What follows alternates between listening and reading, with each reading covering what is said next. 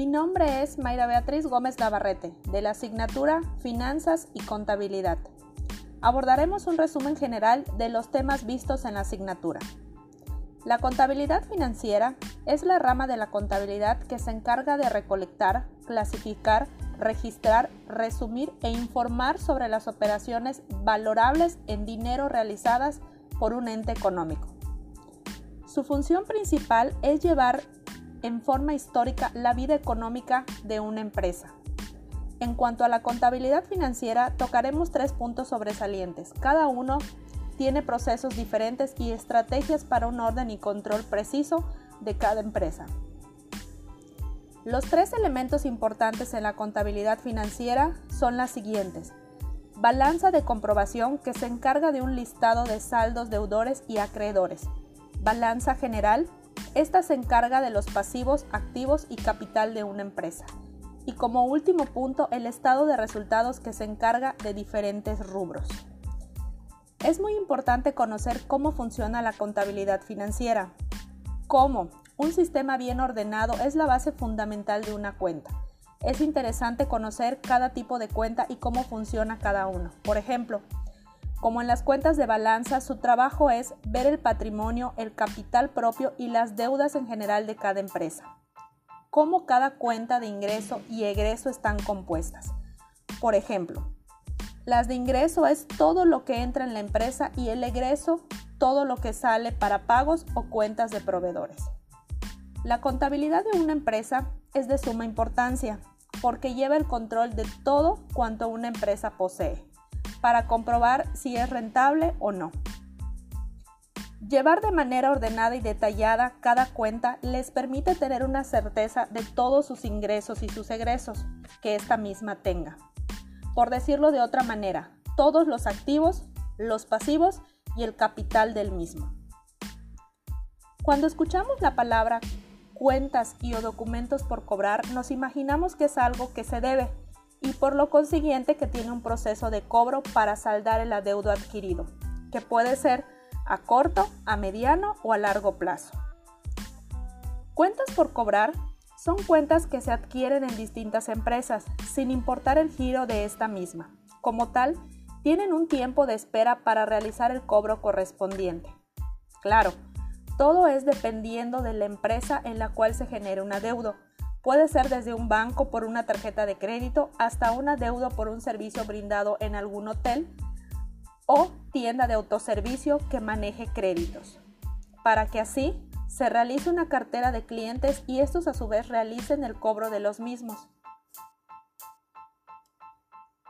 De acuerdo a la lectura, se dice que las cuentas y los documentos por cobrar son prácticas que se realizan en distintas entidades. Por ejemplo, existen bancos que manejan tarjetas de crédito con un determinado monto a utilizar, que se otorgan para el beneficio de un cliente. No obstante, esta misma genera un porcentaje de comisión para su uso del efectivo que ellos mismos otorgan, porque, claro, pertenece al banco emisor. Estos mismos manejan mensualidades y si no se cubren en el tiempo, los porcentajes de interés van incrementando y es perjudicial para cada cliente.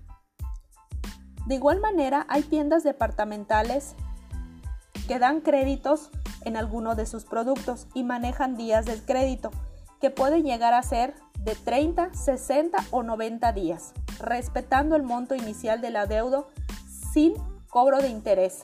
Claro, siempre y cuando se liquide en el plazo acordado.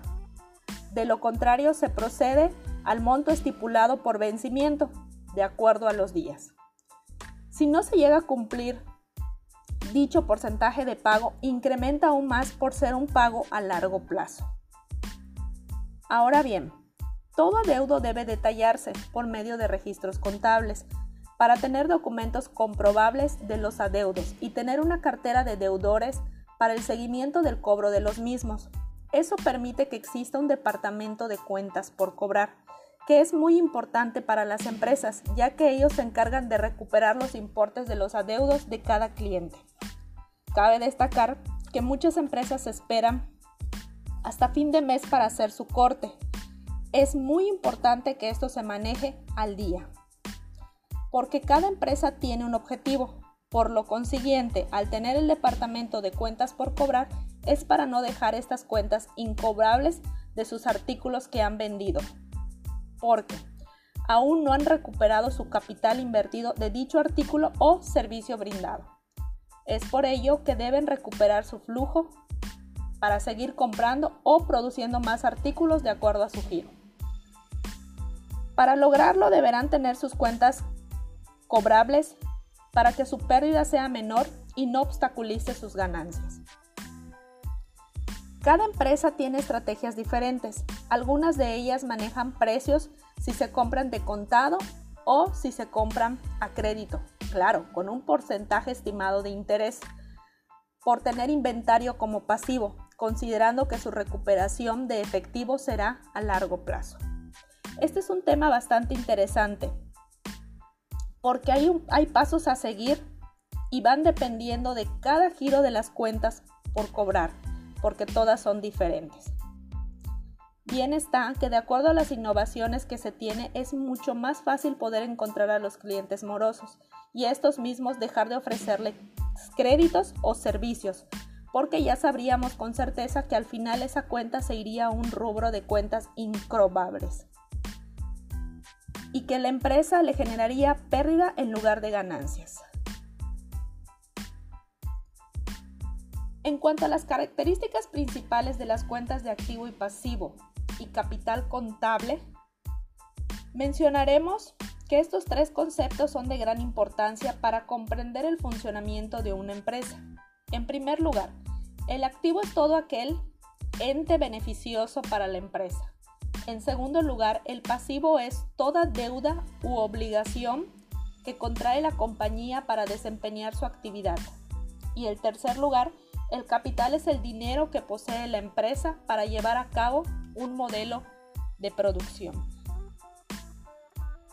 Los activos son aquellos bienes, derechos y otros recursos controlados económicamente por una empresa, resultantes de sucesos pasados de los que se espera obtener beneficios o rendimientos en el futuro. Así pues, la principal característica del activo es la capacidad de beneficio que tiene para la empresa. Son susceptibles de ser utilizados para disminuir los pasivos o para conseguir otros activos. En cuanto a los pasivos, estos pueden definir como las deudas que se tiene en una empresa o las obligaciones que esta misma contrae de acuerdo a su actividad. Dichos pasivos son financiamientos con los activos que la empresa genera. Las normas internacionales de contabilidad establece que los pasivos son aquellos que conllevan una obligación contractual. Bien, sea a través de la reposición efectiva de un activo o mediante el intercambio de activos, y la posibilidad de ser liquidado mediante el capital. En cuanto al capital, constituye uno de los nueve grupos en los que se divide el plan de empresa. El capital se halla dentro del apartado de financiación básica y puede contemplarse como capital social, como fondo social, como capital o como desembolsos y aportaciones de cada socio.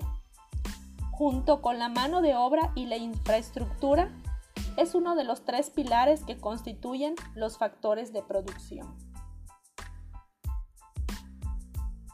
En cuanto a las cuentas más comunes utilizadas por las empresas, tocaremos seis puntos, los cuales son proveedores, documentos por pagar, acreedores diversos, acreedores hipotecarios, intereses cobrados por anticipado y por último, las rentas cobradas por anticipado. Proveedores. Esta cuenta se utiliza para registrar las compras a crédito de mercancías que la empresa adquiere para vender y no se han firmado documentos, como por ejemplo pagarés o letras de cambio. Normalmente son a plazos de 30, 60 o 90 días. Aumenta cada vez que se hacen compras de mercancía a crédito y disminuye cuando se hacen pagos parciales o se desenvuelven mercancías. Documentos por pagar. En esta cuenta se registran los pagarés y letras de cambio que la empresa ha firmado por adquirir a crédito mercancías o cualquier otra cosa, como por ejemplo muebles de oficina, equipos de reparto, etc. Esta aumenta cada vez que se firman estos documentos porque los conceptos mencionados y disminuye cuando se pagan o se cancelan. Acreedores diversos. En esta cuenta se registran las deudas que tiene la empresa, pero que son por conceptos distintos al de compra de mercancía. Es decir, pueden ser por cualquier concepto menos por compra de mercancía a crédito. Y no se firma ningún documento. Este a su vez aumenta cada vez que se adquiere este tipo de créditos y disminuye cada vez que se hacen pagos acreedores hipotecarios o hipotecas por pagar. En esta cuenta se registran los créditos obtenidos por los que se ha tenido que dar en garantía las escrituras de un bien inmueble y aumenta con los créditos hipotecarios que se obtengan y disminuye con los pagos que se vayan haciendo a cuenta del crédito. Intereses cobrados por anticipado. Aquí se registran los intereses que la empresa cobra anticipadamente por vender mercancía a crédito o cualquier otra cosa. Aumenta cada vez que se cobran anticipadamente y disminuyen cada vez que se vayan venciendo dichos intereses. Al incluir los intereses en un documento por cobrar, ya se consideran cobrados por anticipado. Rentas cobradas por anticipado. En esta cuenta la empresa registra las cantidades cobradas por adelantado por concepto de renta de locales, oficinas, bodegas, etc. Y por lo que tiene la obligación de prestar el servicio de renta. Aumenta cada vez que se cobran rentas por anticipado y disminuye por el importe de las rentas que se hayan vencido o devengado. Agradezco el tiempo tomado para escucharme. Realmente fue una materia muy interesante, pero sobre todo muy retroalimentaria para mí. Esto es porque yo creía conocer ciertas cosas. Sin embargo, erraba en muchas de ellas. Gracias por el tiempo. Buenas noches.